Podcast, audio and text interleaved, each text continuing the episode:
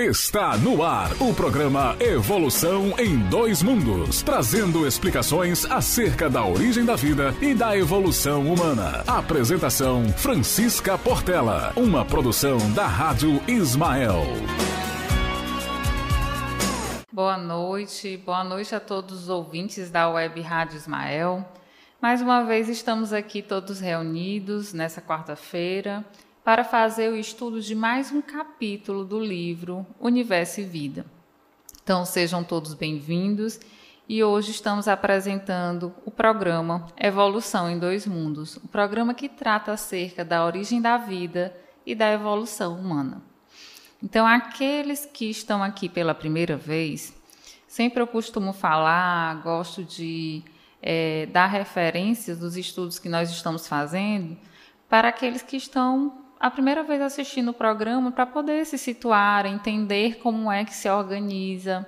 Então, no início do programa, nós estudamos o livro Evolução em Dois Mundos, um livro psicografado é, por Chico Xavier, pelo espírito de André Luiz, que falava acerca desses dois mundos. Eu não digo dois mundos, a gente acaba é, traçando algumas delimitações que são materiais, mas que, na verdade, são é, mundos paralelos, não digo mundos, mas como se fossem realidades paralelas, mas que estão interligadas.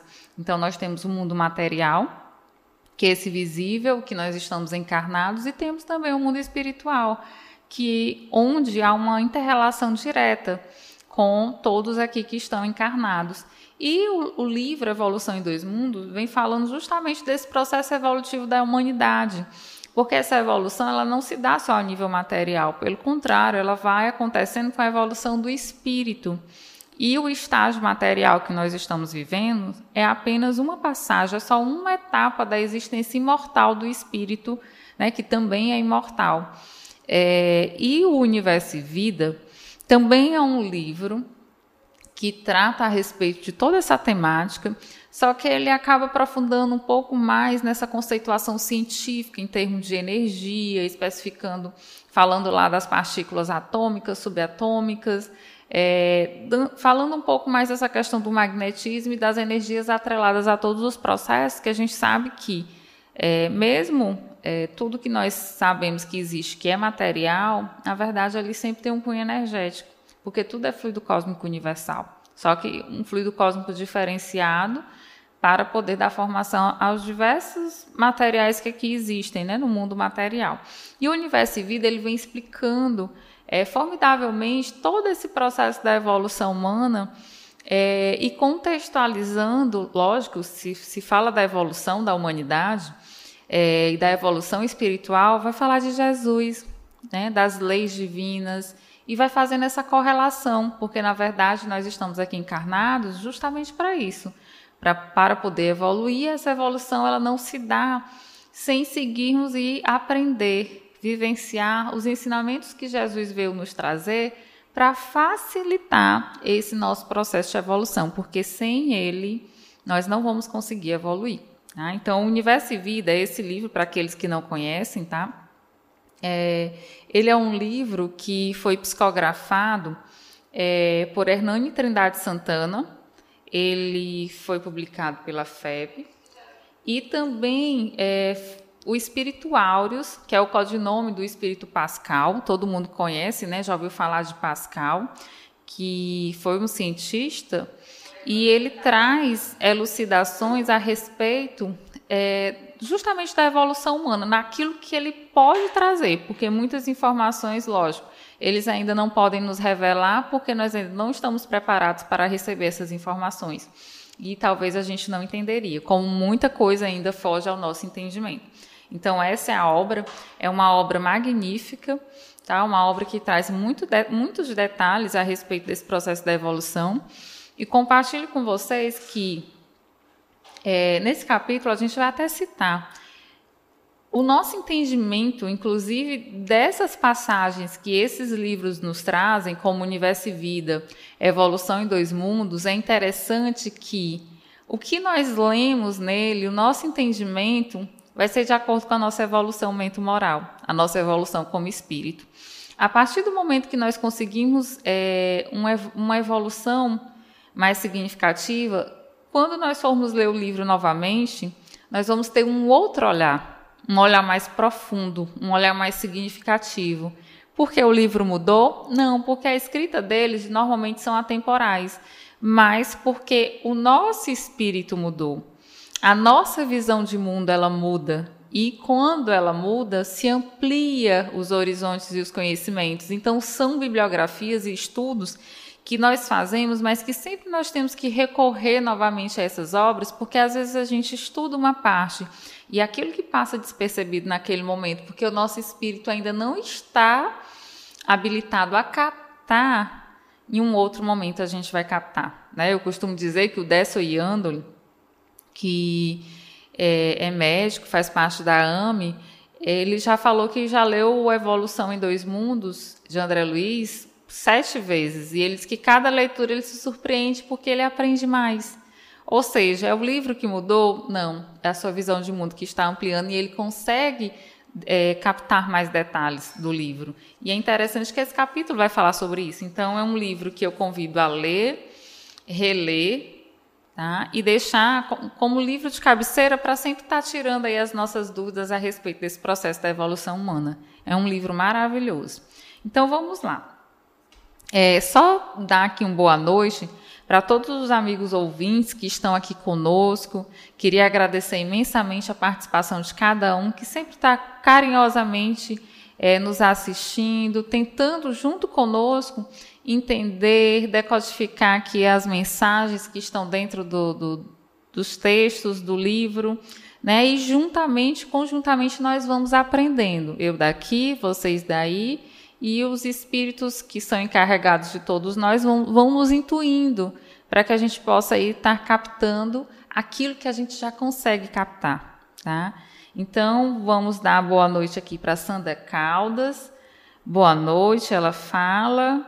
Muito boa noite, Sandra, e obrigada pela sua presença. A Daniela Gomes também está assistindo, a Lene Moraes e a Ivana Fontinelli. Então, boa noite a todos a Ivana, que sempre está aqui com a gente. Tá? Então, vamos dar início aqui ao Universo e Vida.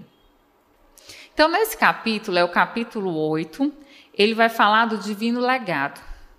Então, é, sempre nós falamos sobre a chegada de Jesus, os ensinamentos que Jesus trouxe. Jesus é, foi um marco, um ícone nesse processo de divisão de, da, até mesmo da história de antes de Cristo após o Cristo, mas é, o Espírito Áureos, ele começa a falar, no caso Pascal, no livro, falando justamente da importância desse legado que nós, encarnados, e até mesmo essa quantidade de espíritos que já encarnaram aqui com uma inteligência muito grande, espírito muitas vezes até mais evoluído do que todos nós que aqui estamos, que vieram ajudar no processo de evolução, mas mesmo assim, muitos deles não conseguiram traduzir ou sequer é, trazer de forma total, porque esse assunto é inesgotável, é, os ensinamentos, as máximas que Jesus nos trouxe.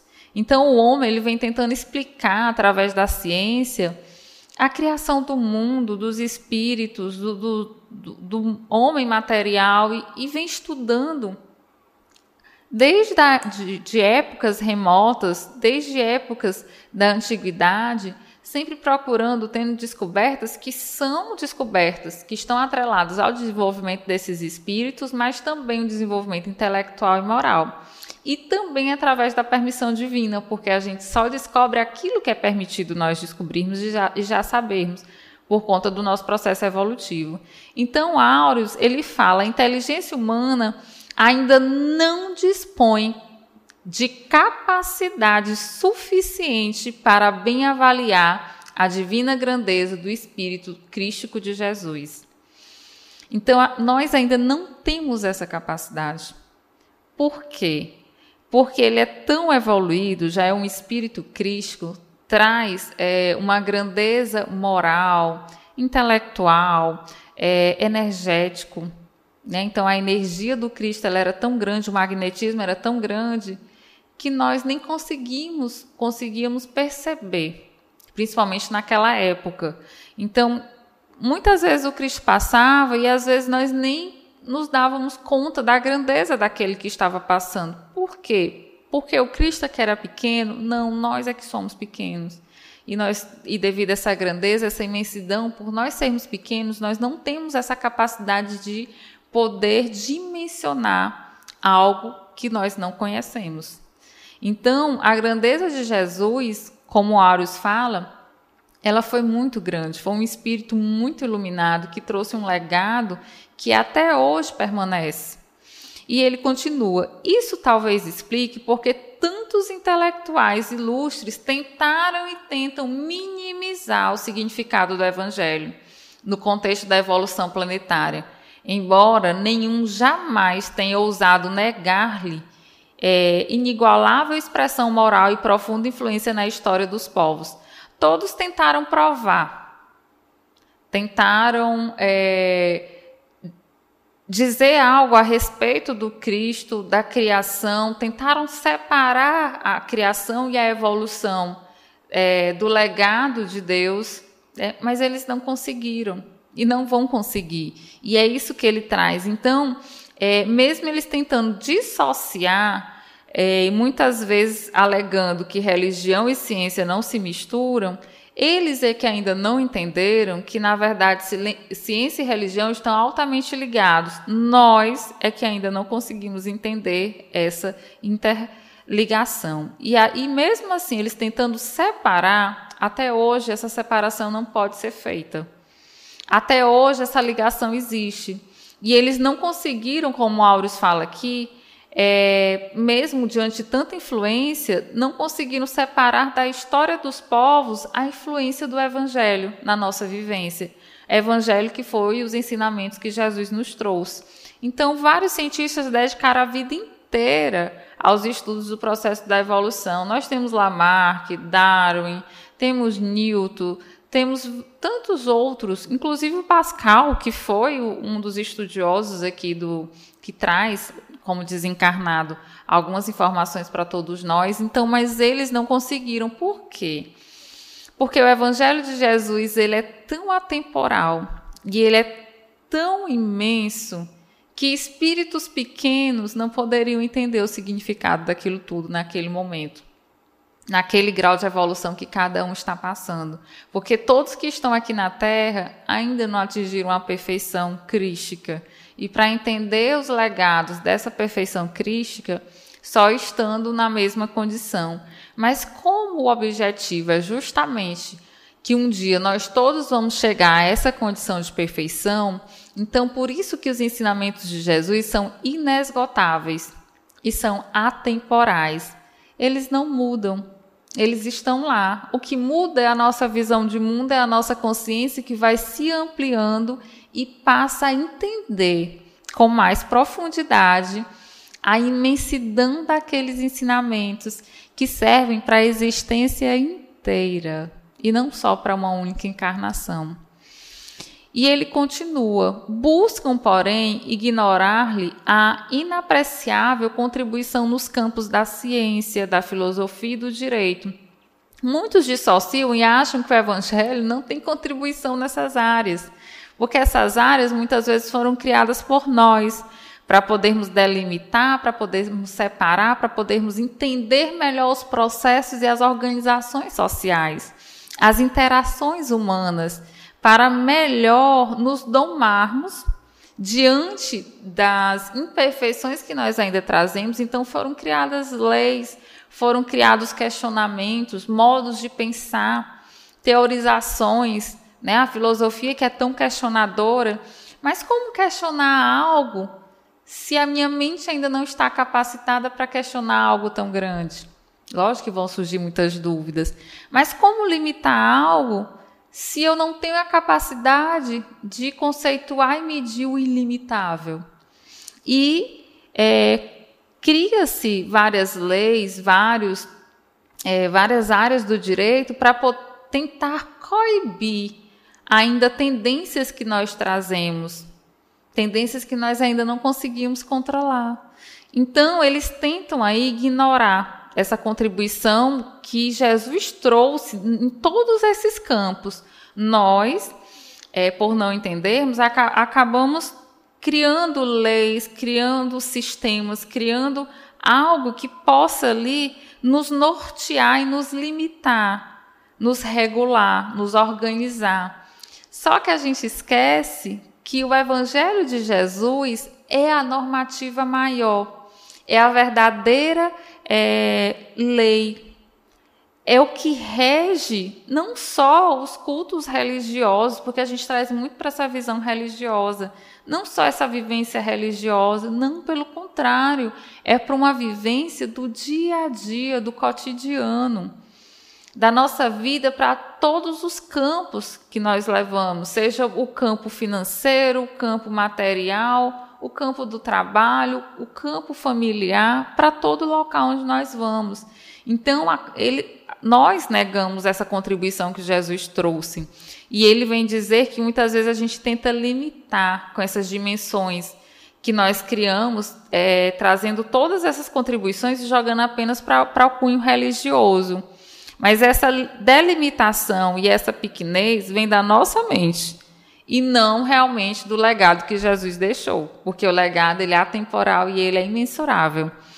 E é, porém, chegada a hora de se aferir melhor a realidade dos fatos. Então chegou o momento. Os tempos são chegados. Os tempos são chegados que não dá mais para ficar com os véus. Os tempos são chegados que não dá mais para todos nós fingirmos que isso tudo que nós criamos é suficiente, basta para poder nos conduzir e nos nortear para uma verdadeira convivência fraternal. E ele fala para que a verdade e a justiça prevaleçam no interesse da humanidade. Então, para que haja essa verdade e essa justiça, o evangelho ele tem que fazer parte da nossa vida. Na verdade, a nossa vida faz parte do evangelho. Só que quando nós corremos para dissociar, são as nossas fugas, as fugas das nossas mentes, das nossas vidas, e não o evangelho que está errado e não a mensagem que é pequena. Nós é que ainda somos muito pequenos para poder entender e vivenciar tudo isso, mas estamos no caminho e esse é o caminho. Então os tempos são chegados. Outra coisa também que Auros vem nos falar é, antes de adentrar exatamente falando desse legado, ele vem falar como é que era Jesus. Como é que era o Cordeiro de Deus, como era o Mestre Nazareno, como era esse espírito que a gente fala que é tão grandioso, que até para falar a gente nem consegue falar a grandiosidade de Jesus. E ele vem nos falar que ele era um espírito de extrema simplicidade, a completa humildade a pobreza, o desatavio e a singeleza com que Jesus marcou de modo iniludível e indelével a sua presença e o seu messianato neste mundo. Ele não teve sequer onde reclinar a cabeça. Nada possuía de material, nenhuma propriedade, nenhum dinheiro, nenhum bem. Ele não tinha nada, nada material cercou-se de gente mais inculta. Ele não procurou os, os intelectuais ditos da época, mas inculta de um povo social e politicamente subjugado, aqueles que apenas obedeciam, que não tinham voz, né, que eram subjugados por aqueles que se diziam intelectuais e que inclusive usavam as leis é, religiosas para poder subjugar. E ele fala: cercou-se de gente mais inculta, reuniu-se em torno de si amigos rudes e letrados da região mais pobre do Império Romano. Falou sempre na linguagem mais simples que alguém jamais usou e sem nada ter escrito com as suas próprias mãos. Só falando, exemplificando. Então ele foi de uma simplicidade, de uma humildade sem tamanho, sem precedentes que nós não conseguimos imaginar. Porque essa simplicidade, essa humildade nós não temos. Então, você se despojar de tudo e apenas se ter, e mesmo assim, tendo apenas a você, e mesmo assim sendo feliz, e estando em plena comunhão com Deus, ele sim trazia a verdadeira felicidade. E ele não ter to toda essa roupagem material lhe trazia leveza, lhe trazia essa paz de consciência, lhe trazia a tranquilidade, lhe trazia toda a condição que ele necessitava para poder suportar conviver com todos nós e poder nos ajudar, porque além disso, ele não só suportava, mas ele também nos amava. Esse é o grande diferencial. Então a gente, será se nós já conseguimos imaginar como é que é o nosso dia a dia na rua, é, no trabalho? Muitas vezes a gente encontra tantas pessoas nos sinais pedindo ajuda, um auxílio. Às vezes a gente não tem para ajudar. Mas quantas vezes a gente faz uma prece por alguém? Às vezes a gente vê um bêbado na rua, na calçada, fazendo barulho na porta da sua casa.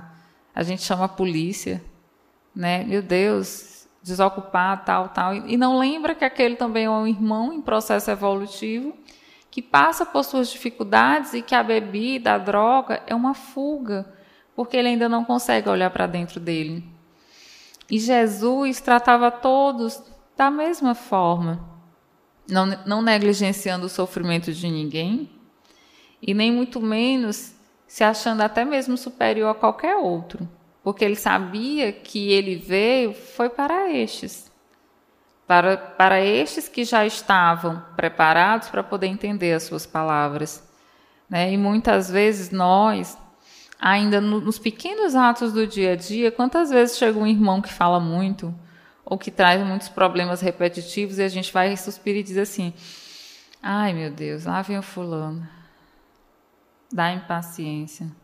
Ou então, diz aí que eu não estou. Ou então, às vezes a gente suspira e fala assim: ai meu Deus, de novo.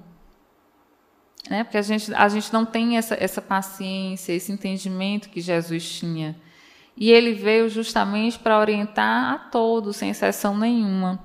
E se aquele tinha mais ou menos pecado, se aquele ainda estava no erro ou não, ele conseguia entender e aceitar que aquele processo era inerente ao processo de evolução humana daquele, mesmo aqueles endurecidos. Mas ele sabia que isso um dia iria passar. Então ele fala que Jesus ele foi essa pessoa simples, humilde. Tudo deixou registrado no seu coração e na memória dos que ouviram a palavra e testemunharam o exemplo dele. Então, tudo que nós temos a respeito de Jesus foi o que outras pessoas colocaram, que outras pessoas vivenciaram quando estavam aqui com ele.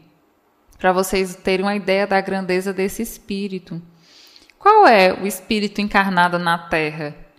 Que teve a sua história contada e que, e que acabou influenciando a existência de todas as pessoas que vivem no globo terrestre. Todos os locais já ouviram falar de Jesus, até os locais de outras religiões diferentes. E os seus ensinamentos influenciam inclusive os códigos religiosos criados, decodificados por cada um de acordo com a visão humana que cada um coloca neles e de alguma forma ali tem influências. E cada dia mais, com esse processo da evolução que a humanidade toda está é, passando, esses ensinamentos vão chegar de forma mais rápida.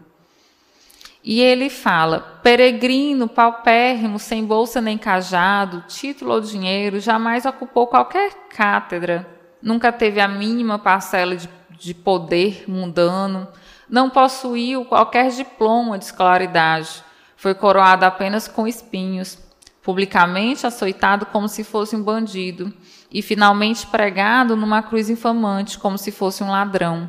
Foi assim, se apresentando e assim agindo, que dividiu as eras terrestres em antes de Cristo e depois de Cristo. Como ninguém jamais o fez, permanecendo para sempre com, com, como a maior presença o mais alto marco, a mais elevada e morredora expressão de toda a história humana em todas as épocas do mundo. Não foi Gandhi, não foi Chico Xavier, não foi Madre Teresa de Calcutá, não foi Nelson Mandela, não foi os líderes políticos, não foi Nero, nem foi Pompeu, não foi Sócrates, Hipócrates, não foi nenhum deles. Todos eles ainda vinham com uma visão limitada do mundo, porque o maior legado quem deixou foi Jesus. E eles só vieram preparar o caminho para a chegada do Cristo, e outros vieram ajudar na libertação de consciência para que o Cristo pudesse reviver dentro de cada um de nós. E ele continua: porque quanto mais o tempo passa, mais é lembrado, mais é amado, mais fortemente se faz o centro vivo de todas as civilizações, de todas as controvérsias filosóficas, de todas as discussões religiosas. Por que, que ainda hoje ele é o centro de todas as discussões filosóficas e religiosas? Como o seu nome e seus ensinos, ao invés de morrerem na pobre Palestina por onde ele passou, se firmaram em todo o Império Romano, depois em todo o Ocidente e já agora em todas as regiões do nosso mundo. Que homem foi esse que disse e que fez para produzir tão indescritível e permanente comoção cada vez maior, mais consequente, profunda e irresistível? Não é verdade que, se pudéssemos somar todos os grandes gênios, todos os grandes santos e todos os grandes guerreiros e todos os estadistas, reis, poetas, músicos, cientistas, filósofos, toda essa majestosa, majestosa Pleiades é, representaria pálida legião de glória e poder, se fosse confrontada com o poder e a glória do Cristo Jesus, a quem o próprio tempo que a tudo o mais destrói, só acrescenta honra divina. Nesse momento de pandemia, que mais a gente chama? Quem mais a gente roga? A quem mais a gente pede? Quem mais nos consola? E quem mais nos ajuda? Depois de Deus, é o Mestre Jesus. Então, que homem foi esse que veio tão simples, de uma forma tão sutil, tão amorosa, trazer apenas verdades. Foram apenas palavras da mais pura verdade, simples, sem complicação, sem subterfúgios, sem meio-termos, apenas palavras verdadeiras e que até hoje ressoa na nossa consciência e nos perturba. Que homem foi esse? Que foi tão amado e tão odiado por trazer apenas verdades, sem agredir, sem ofender, sem maltratar, mas que mesmo assim agrediu, ofendeu e maltratou, porque nós nos fizemos assim, devido à nossa consciência, ainda distante das leis divinas. E ele fala: somente à medida que vamos crescendo em inteligência, em dignidade moral, em pureza de sentimentos, em experiência da vida, em ciência e em técnica, vamos podendo vagarosa, mais efetivamente, ir compreendendo melhor e melhor sentindo o espírito e a mensagem do Cristo divino. Então, à medida que nós vamos evoluindo, é que nós vamos tendo essa capacidade de entender a grandeza da mensagem transformadora desse Cristo divino. Então, nunca, em tempo algum, depois dessa pandemia, o quanto Cristo não irá e não está renascendo no coração de cada um. Depois de tantas dores, de tantas ressignificações, de tantas reflexões a respeito da vida. Meu Deus, por que, que aqui eu estou? De onde eu vim? Para onde eu vou? Para onde estão indo os meus entes queridos? E essa dor. Meu Deus, eu tenho tanto dinheiro e agora eu vou fazer o que com ele se a pessoa mais importante da minha vida não está mais aqui? Meu Deus. Eu tenho tantos recursos, eu lutei tanto, perdi tanto sono, tanto na minha vida, correndo atrás de quimeras, e de repente, num dia fatídico, eu perco tudo de mais importante, que é a minha família. Senhor, eu tenho tudo materialmente, mas eu não consigo enxergar um sentido para a vida. E começa a vir questionamentos, começam a vir transformações, começa a vir a preparação do terreno do coração humano, para que essas verdades do Cristo possa resplandecer dentro do coração de cada um. E essa mensagem do Cristo, ela só vai ser entendida à medida que nós vamos crescendo em inteligência moral, pureza de sentimento e experiência da vida, ciência e técnica. É o que diz Áureos para todos nós. Tão imensos são o poder e a sabedoria dele, tão indizível o seu amor, que ele pôde produzir esse sublime milagre de nos revelar, sem nos ofuscar, verdades eternas de incontáveis faces. Ou seja, ele traz verdades quando nós lemos uma parábola, quantos significados tem aquela parábola? Só que ele veio dosando-as de tal modo, com tanta propriedade, que pudessem ir sendo por nós compreendidas e assimiladas sem pressa, sem traumas, sem imposição, sem inconvenientes, ofertando-nos um, legado que é inesgotável de sabedoria e de amor, capaz de nos alimentar e de enriquecer para sempre. Então ele traz tudo isso e trazendo aos pouquinhos, sabendo ainda da nossa ignorância, do nosso estado evolutivo, trazendo com amor, sem imposição e sabendo que tudo chegaria a seu tempo e seu momento. E ele fala também e ele pergunta: Quantas verdades transcendentes e desconhecidas nos foram reveladas por Jesus e registradas no seu evangelho divino? A gente já parou para pensar quantas verdades ele trouxe nesse evangelho?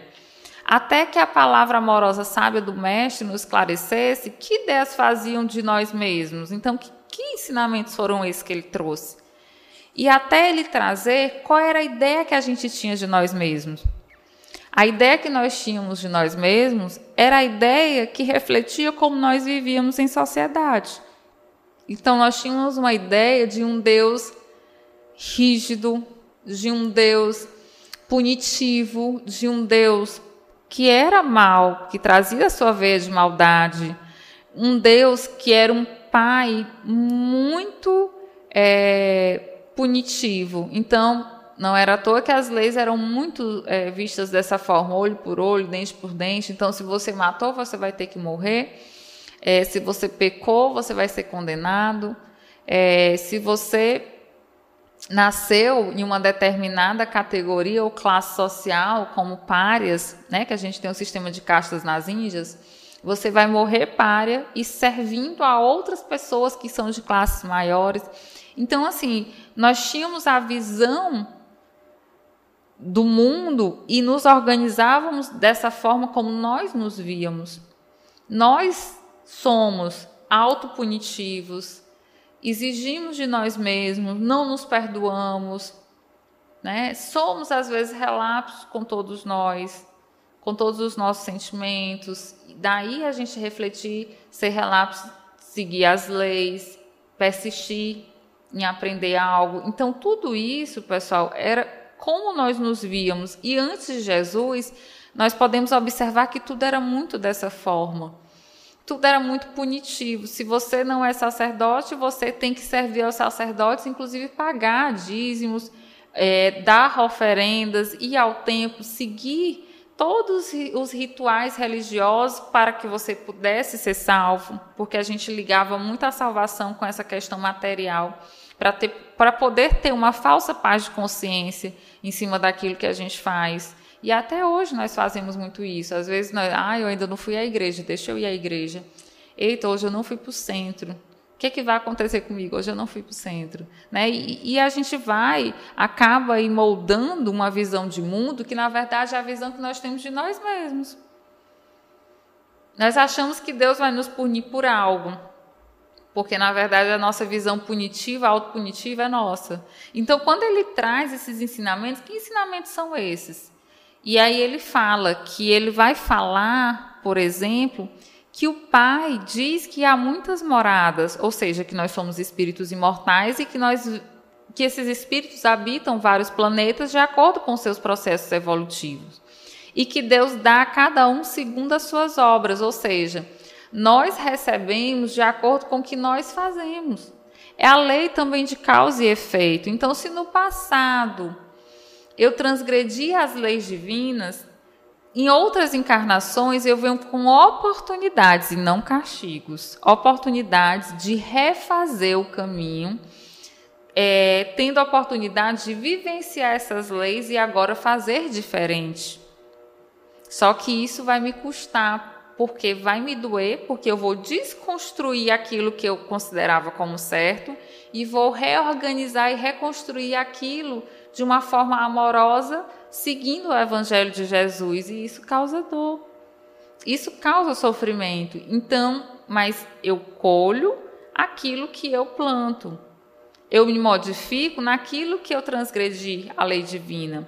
Ele fala também da lei das reencarnações, que nós vamos vir para esse planeta escola várias vezes, reencarnando constantemente para poder estar aí tecendo as lições e os aprendizados. E que a evolução ela é incessante, ela não para. E que tudo depende do esforço próprio, do nosso esforço, do mérito pessoal para o progresso sem fim. Então não há progresso sem a nossa força de vontade, não há progresso sem a nossa ação partícipe naquele, naquela atitude. Muitas vezes a gente achava que Deus fazia um milagre e que tudo estaria resolvido, mas na verdade Jesus veio nos mostrar que tudo também depende de nós. Até aquela passagem daquela senhora que estava sangrando e quando ela toca nas vestes de Jesus, ela vai até Jesus. Ela não espera que Jesus chegue até ela. Então a fé dela era tão grande que ela chega e ainda toca as vestes de Jesus. Só que o magnetismo dos dois confluiu, porque era, era a energia de Jesus era perfeita, sublime. Só que essa mulher já trazia virtudes, como ele fala como ela já trazia virtudes, então o magnetismo dela acabou. Quando ela tocou Jesus, ele sentiu que a energia fluiu para ela. Por quê? Porque é lei de afinidade. Então, quando a energia afim dela tocou a de Jesus, ele disse: Alguém me tocou. Saíram de mim virtudes, porque as virtudes que ela já tinha confluiu com as virtudes que Jesus já tem. E ele sabia, então, eles saíram de mim virtudes. Quem me tocou? Mas, mestre, várias pessoas lhe tocaram. Não, mas alguém me tocou. Esse alguém que já estava preparado para receber o processo de cura, porque já estava num grau de evolução, de arrependimento ou de modificação interna, permitindo aí que essa cura se fizesse. Que cura seria essa? Na verdade, o aprendizado que ela teria com alguma situação da vida dela já tinha se dado. Então, ela já não precisava passar, às vezes, por aquela situação provacional ou uma doença específica, porque ela já aprendeu. Então, como ela já aprendeu, a cura se deu. Por isso que, ou seja, ela já tinha adquirido as virtudes que ela estava procurando, que ela estava ali passando, vivenciando. Quando ela toca Jesus, essas virtudes, elas confluem, acabam sendo equivalentes com a de Jesus. E aí ele sabe que ela tocou ele. Alguém me tocou. Saíram de mim virtudes e ela se cura.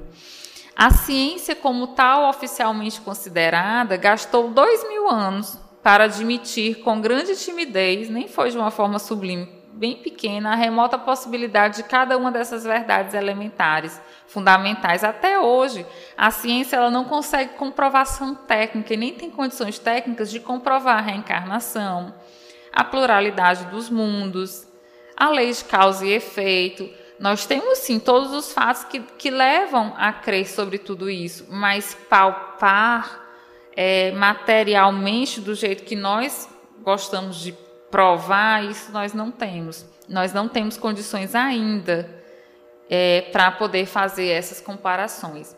E aí a gente traz a reflexão de e a psicologia, a psicanálise, psiquiatria para a psicologia, esses ensinamentos de Jesus, como é que eles influenciam nessa área ou chegaram a influenciar? Então, quando nós entendermos realmente a lei da reencarnação, a psicologia e a psicanálise, elas vão alcançar níveis excepcionais de progresso. Em que sentido, Francisca? Como eu vou entender que a esquizofrenia, na verdade, são lapsos de memórias de vidas anteriores e transgressões que, quando eu chego aqui e a minha distonia, na verdade, é fuga de um processo de culpa em que nas minhas crises alucinatórias eu lembro de vivências passadas, de coisas que eu fiz e aquilo me atordoa. Como falar que dupla personalidade está relacionado com lembranças reencarnatórias? Como falar que, que muitas vezes alguns casos de crises epilépticas são muitas vezes o espírito se debatendo porque não quer ficar naquele corpo e ter aquela vida. Como falar que aquele paciente que tem uma depressão, muitas vezes, não todos os casos, são pacientes que estão nessa encarnação, que estão vivendo situações que é necessária para o aprendizado, mas que não aceitam. Eu tenho a vida que eu tenho, mas eu não aceito essa vida. E o espírito acaba entrando nesse processo de melancolia, né? um processo de tristeza profunda. Então, como a psicologia, a psicanálise, a psiquiatria iria evoluir entendendo realmente as causas desses processos nessa encarnação e em outras. Como entender que essas patologias ou essas situações clínicas são necessárias para que o espírito se cure e limpe o seu perispírito. E que a terapêutica ela não vai ser mais só nos sintomas, mas que agora vai curar as causas a partir do momento que eu entendo que existe reencarnação que eu entendo que eu preciso reaprender o que eu fiz em algum momento e que essas experiências elas vão se dar e com o aprendizado nós vamos curando, fazendo a limpeza desse perispírito e dessa energia que está sendo acumulada. Como também entender a fenomenologia é, medianímica e também a questão da mediunidade como explicar que muitas vezes o comportamento daquele indivíduo está atrelado a um processo mediúnico porque ele está tendo influência de espíritos desencarnados. Muitas vezes não é loucura em si, é apenas processos mediúnicos. Então, o boom que a psicanálise, a psicologia levariam para poder é, tratar de diversas situações que na verdade são situações mediúnicas. Então aí a gente cita várias curas de Jesus. Jesus, quando aquele pai levou a criança que caía no fogo, na água, a todo instante, com perturbações, e ele fala que ninguém conseguiu curar. E Jesus fala: Ô oh, raça incrédula e depravada, até quando estarei convosco? E cura aquela criança. Tira a legião de espíritos que estavam atrelados àquela criança fazendo um processo de desobsessão.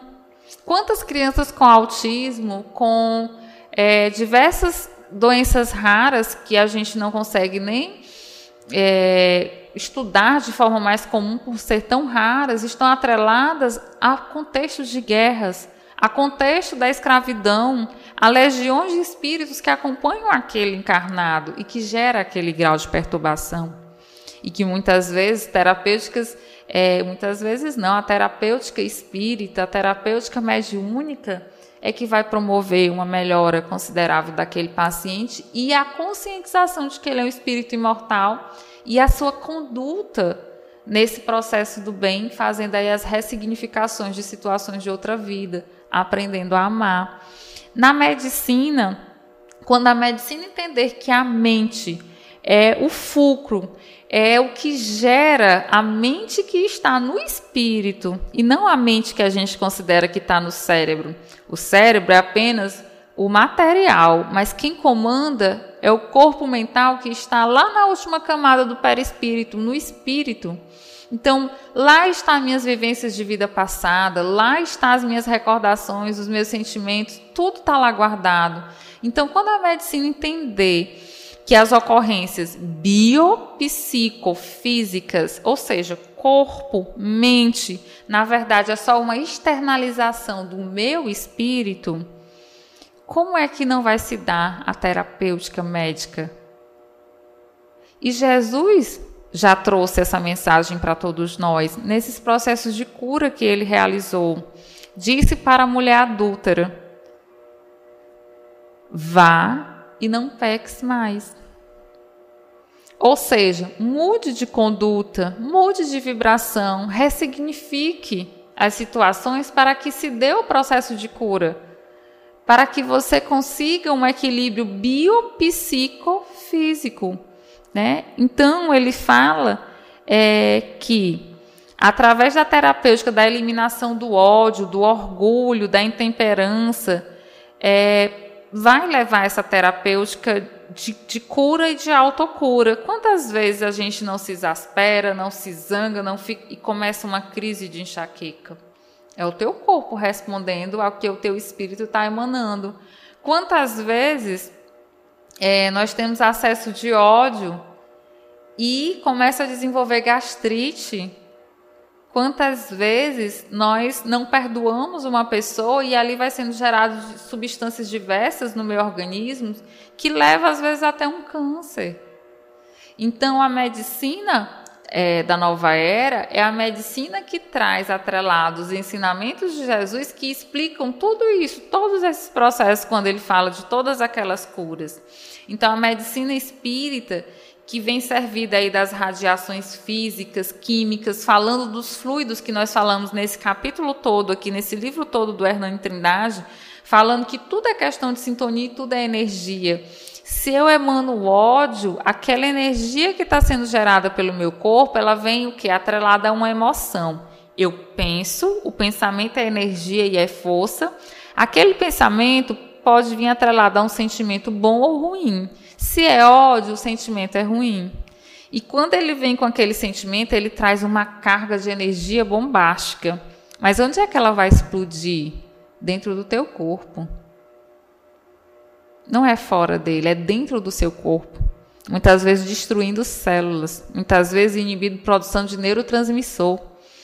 Né? E muitas vezes é, nós acabamos adoecendo e não sabemos como trabalhar tudo isso. E quando a gente sintoniza no bem, realiza a caridade, olha a energia que eu estou emanando e qual é o sentimento que eu estou atrelando. Quando eu perdoo, e ali aquela energia é uma energia restauradora, reestrutura tecidos, reorganiza células.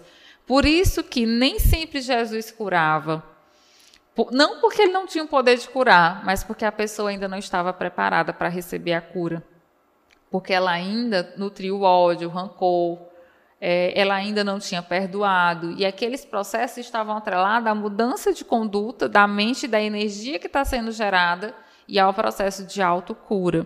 Por isso que ele fala ó, que o médico divino ele interrompeu o sono do cataléptico, aquele que aparentemente estava morto, libertou possessos obsidiados, curou paralíticos, cegos, limpou leprosos, devolveu a audição aos surdos, a luz da paz aos desesperançados. Quando ele curou o cego, que estava ali à margem da passagem, aquela passagem é muito emblemática.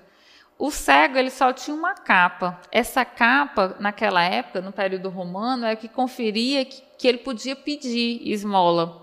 Era a única garantia que ele tinha de se manter, de sobreviver. Era a única garantia que ele conhecia ter que, que o salvava naquele momento. Quando ele ouviu falar que Jesus passaria ali, a transformação dele é interna, é psicológica, é do espírito. Ele chega para Jesus e pede, Senhor, ele pergunta: "O que tu queres?" Eu quero eu quero ver. eu quero enxergar. E, na verdade, aquilo que ele está falando, ele, o ver é ver a realidade, é o enxergar do espírito. Eu quero ver a verdade. E ele crendo em Jesus, ele abandona a única coisa que ele tinha, a única garantia que ele tinha, que era a capa. E a, dali por diante ele passa a enxergar, e não só enxerga, mas ele começa a seguir Jesus. Seguir no processo de uma autocura, seguir num processo de cura permanente, seguindo os conceitos e o aprendizado do Evangelho de Jesus. Na sociologia e na política, como é que, que Jesus nos trouxe? Ele trouxe a sua experiência da lei do amor. A reencarnação, a lei de causa e efeito, ela vai nos explicar por que, que existe uma infância abandonada, por que, que existe uma velhice desprotegida, por que existe o racismo opressor. Às vezes, aquele negro que, que recebe muito racismo, isso não é justificativa, mas às vezes ele foi o senhor de engenho, ou senhor de escravos que açoitou muitos e agora ele vem sentindo na pele, uma lei de causa e efeito, é, resquícios daquilo que ele provocou e ele vai sentir que é ruim e nunca mais vai fazer com ninguém. Né? Crianças que são abandonadas, muitas vezes foram os pais que abandonaram seus filhos. Ou aqueles que são rejeitados, muitas vezes são aqueles que mataram seus pais. É a lei da reencarnação, é a lei do refazimento. Então, muitas das violências, das transgressões das leis que hoje nós temos, na verdade, é decorrência de situações das reencarnações e de vidas passadas. A filosofia, qual foi o legado que o mestre trouxe? A filosofia, ela sempre questionou tudo.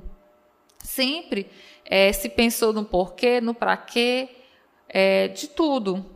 Só que com a nossa visão pequena, nós sempre procurávamos soluções baseadas naquilo que nós já conhecíamos. E quando Jesus traz essa nova moral, ela, ele traz a verdade, uma nova conduta, então essa filosofia começa o quê? A pôr abaixo aquele, aqueles pensar, aquele pensar limitado, achando que tudo vai ser respondido só aqui e de forma finita. Então ele fala que um dia os cultores da filosofia entenderão que a moral evangélica é padrão eterno, a qual as outras formas transitórias de moral menor terão afinal de ajustar-se, porque as diferenciações evolutivas na dinâmica do progresso não traduzem senão valores provisórios que não se podem confundir com os módulos estáveis do valor maior, definitivo e supremo. Quantas vezes nós não vamos, às vezes, no psicólogo e ele diz assim para a gente: mas cadê o seu amor próprio? É, onde é que está a sua dignidade? Na verdade, muitas vezes essas falas por trás vêm atrelado um incentivo ao orgulho, ao egoísmo, a eu pensar só em mim, às vezes deixar de lado o outro. Então, tudo isso a gente tem que balancear. E, e hoje em dia, é, essa nova filosofia baseada na moral do Cristo, ela vem revolucionar tudo isso ela vem colocar abaixo esses conceitos que nós trazemos que estão atrelados à nossa mente ainda menos evoluída.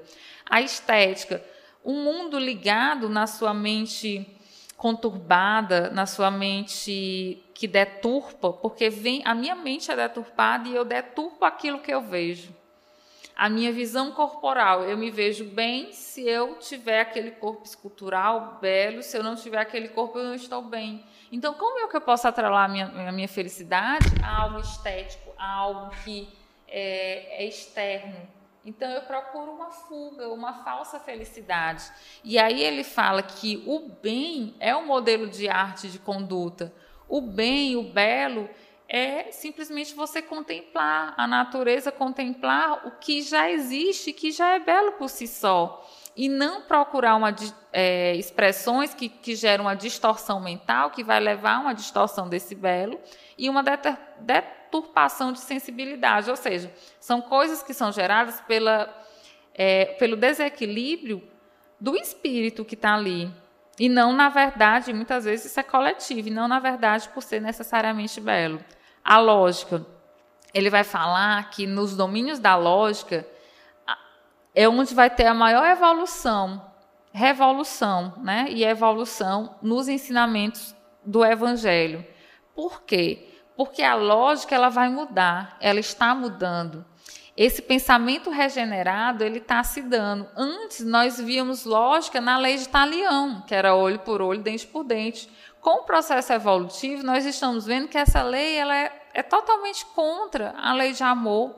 Como é que eu posso revidar tirar a espada e atacar o meu irmão. Enquanto que o evangelho ele fala do perdão e da gente fazer ter condutas totalmente diferentes a tudo isso. E é o que vai nos levar ao processo de autocura. Então a dignidade humana, da superioridade do bem da fraternidade universal, da supremacia do amor e da soberania da verdade é o que vai nortear essa nova lógica, é, essa lógica regeneradora. E também ele vem trazer modificações aí no nosso conceito de direitos humanos, esse di direito de justiça, porque a verdadeira justiça ela só se dá quando nós conseguirmos evoluir totalmente e refletirmos diante de tudo aquilo que traz o Evangelho e exercitar a lei de amor, sendo fraterno, sendo auxiliando o próximo, perdoando muitas vezes aquele que me gerou o mal e levando aquele outro também a mudar de conduta pelo exemplo. Né? Então ele fala que as diretrizes evangélicas, como normas ideais para suas instituições, é a que vai prevalecer. Hoje nós trazemos leis que são humanas para o nosso convívio e reger o nosso convívio social. Mas amanhã nós vamos trazer as máximas evangélicas para reger o nosso convívio mútuo. São aquelas leis que a gente já aplica, às vezes, nas instituições religiosas, como na casa espírita. Às vezes a gente chega para o mentor e diz: Eu não estou bem. E aí, muitas vezes, você não está bem porque você está com muito ódio do seu filho ou do seu marido. E aí você fica mal e começa a sentir aquela energia deletéria. Às vezes você não ajuda aquele irmão naquela atividade porque aquele irmão não foi em outra atividade não te ajudou. Só que quem está em erro é você. Então, as normas evangélicas é as que vão perdurar em todos os locais, na minha casa, no meu trabalho, na rua e também no núcleo religioso. Ela vai passar a ser a minha consciência e ela vai ser, vai, a partir daí vai ser o que? A minha conduta de vida. Então, é, ele fala que enquanto, porém, houver sobre a terra pobres e famintos, gente que chora e alma sem misericórdia, a palavra de Jesus não cessará de ecoar nas eternas bem-aventuranças. Bem-aventurados aqueles que sofrem, porque serão consolados. Bem-aventurados os aflitos. Bem-aventurados aqueles que têm sede de justiça. Né? Bem-aventurados todos esses que estão passando por esses processos de renovação, porque eles serão consolados. E nesse processo de, de renovação, que traz dor, porque nós estamos o quê? Seguindo os preceitos do Evangelho. E ele vai falar que é, nesse dia, acima do direito público, direito privado, direito da sociedade, direito da família, estará o quê? O direito divino de amor universal e eterno, a reger a vida humana para o entendimento e a felicidade. Quando nós conseguirmos entender e aplicar essas leis divinas nesse convívio, essa realidade que nós estamos enxergando hoje, automaticamente elas vão desaparecer. Não vai mais existir essa história de várias mortes porque não se investiu numa vacina. Não vai existir essa questão de eu não acolher o meu irmão que está com dificuldades em seu território porque ele vem de outro território né? Porque eu vou fugir da minha terra porque lá está em guerra, porque vários grupos estão guerreando entre si pelo poder. Quem é que vai estar no poder? Quem é que vai mandar? Quem é que vai organizar? Ou até mesmo por guerras religiosas. Qual é a religião que vai imperar? É o xiita? É o sunita? Né? É, então, tudo isso é reflexo dos nossos, da nossa visão de mundo. E até mesmo a religião. A religião ela não vai ser mais um instrumento de poder político, de exacerbação de vaidades sociais. Então, esse poder que nosso espírito procura a qualquer custo. Às vezes nós estamos no trabalho e a gente quer ser chefe. Às vezes nós estamos ali exercendo uma atividade, não sei, como gari. Eu não me conformo ser só o gari, eu quero ser o chefe dos garis. É, às vezes eu estou ali como professor e eu não me conformo em ser só um professor, eu quero ser um diretor. Às vezes eu estou numa instituição religiosa e eu não quero simplesmente ser o porteiro ou eu não quero simplesmente aquela pessoa que ajude na limpeza. Eu quero ser o coordenador do processo. Então, é o, é o seu espírito que já tem essa ânsia é, de estar usando a exacerbação da vaidade sociais, do poder político que a gente traz lá dos resquícios da época de Roma, do Egito, que sempre teve hierarquias e de outras sociedades. As preces, elas não vão ser só faladas, comercializadas, vendidas. Elas vão ser preces em que eu falando, se tiver a pureza de coração e a sinceridade, vai ser a prece mais bendita e mais bem feita para mim. Porque é aquela que é sincera, é aquela que traz a pureza de coração e ela vai deixar de ser vendida em cultos, em, em, cerimônias religiosas. Eu, não vou, eu vou deixar de pagar pela minha bênção, eu vou deixar de pagar é, para eu ter tranquilidade e paz. E ele fala aqui: o divino legado de Jesus, que a humanidade terrena ainda não quis aceitar e não pôde receber, é de um mundo feliz, de paz e amor, sem injustiças, sem opróbios, sem miséria, sem orfandade, sem crimes, sem ódios, sem fraticídio e sem guerras, onde todos, solidários e progressistas, criarão a beleza, desenvolverão a ciência e as artes, a filosofia e a técnica, com trabalho digno e repouso honesto, na nobreza do lar e na administração operosa esclarecida.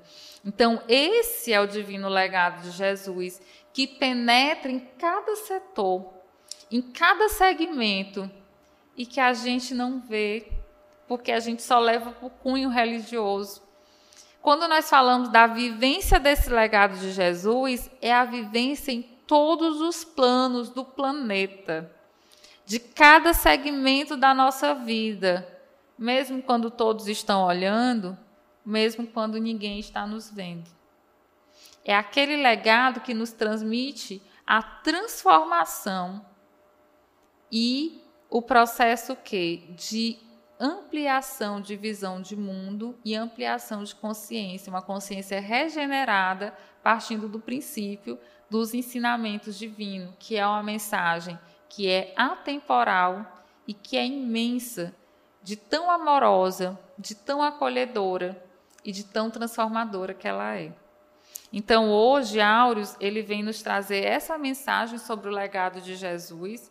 Né? Eu espero que todos tenham acompanhado, entendido. Né? E gostaria de agradecer aqui a presença de todos, a Sandra, a Daniela, a Lene Moraes, a Ivano, o Leonardo Lima, todos que estão aqui conosco assistindo é, pelo Facebook. Muito obrigada àqueles também que estão assistindo pelo aplicativo da Rádio Ismael. Que a paz do Mestre Jesus esteja sempre conosco e que ele nos proteja hoje, agora e sempre. Você ouviu o programa Evolução em Dois Mundos, trazendo explicações acerca da origem da vida e da evolução humana. Apresentação Francisca Portela, uma produção da Rádio Ismael.